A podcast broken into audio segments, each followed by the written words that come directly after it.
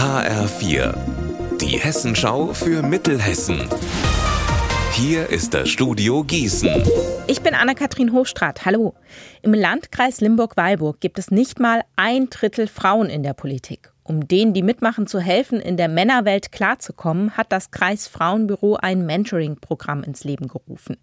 HR4-Reporter Benjamin Müller. In den letzten 15 Monaten haben erfahrene Politikerinnen aus der Region ihren frisch gewählten Nachwuchskolleginnen gezeigt, wie Kommunalpolitik funktioniert und welche Tricks und Kniffe es gibt. Zusätzlich hat das Frauenbüro auch die Fortbildungsreihe Mehr Frauen in die Kommunalparlamente gestartet mit vielen Workshops wie zum Beispiel Schlagfertigkeit, souveräne Kommunikation oder erfolgreich verhandeln. Auch hieran konnten die Nachwuchspolitikerinnen teilnehmen und so Starthilfe bekommen. In der Nacht von Samstag auf Sonntag ist ein 18-Jähriger am Butzbacher Bahnhof brutal überfallen worden. Wie die Polizei jetzt mitteilt, war er mit dem Zug aus Friedberg um 20 vor drei morgens in Butzbach angekommen. Drei Männer sollen ihn gefolgt und in der Unterführung überfallen haben. Dabei wurde er geschlagen, Bargeld, Parfüm und Kopfhörer haben sie ihm abgenommen. Die Polizei ermittelt wegen schwerem Raub gegen die drei Unbekannten.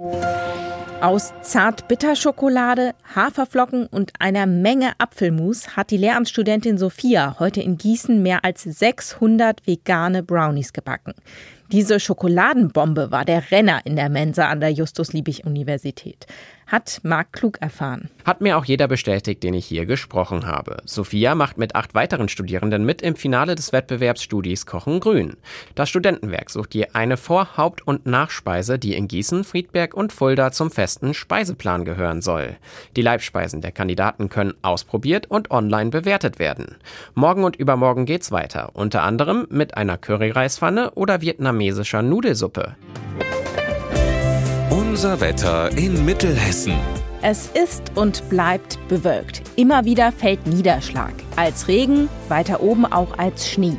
Dabei kann es immer wieder kräftige Böen geben, bei 4 Grad in Nidda, 4 Grad in Biedenkopf und 5 Grad in Eringshausen. Auch in der Nacht regnet es ab und an. In höheren Lagen kann auch wieder Schnee daraus werden. Morgen geht es dann ganz ähnlich weiter.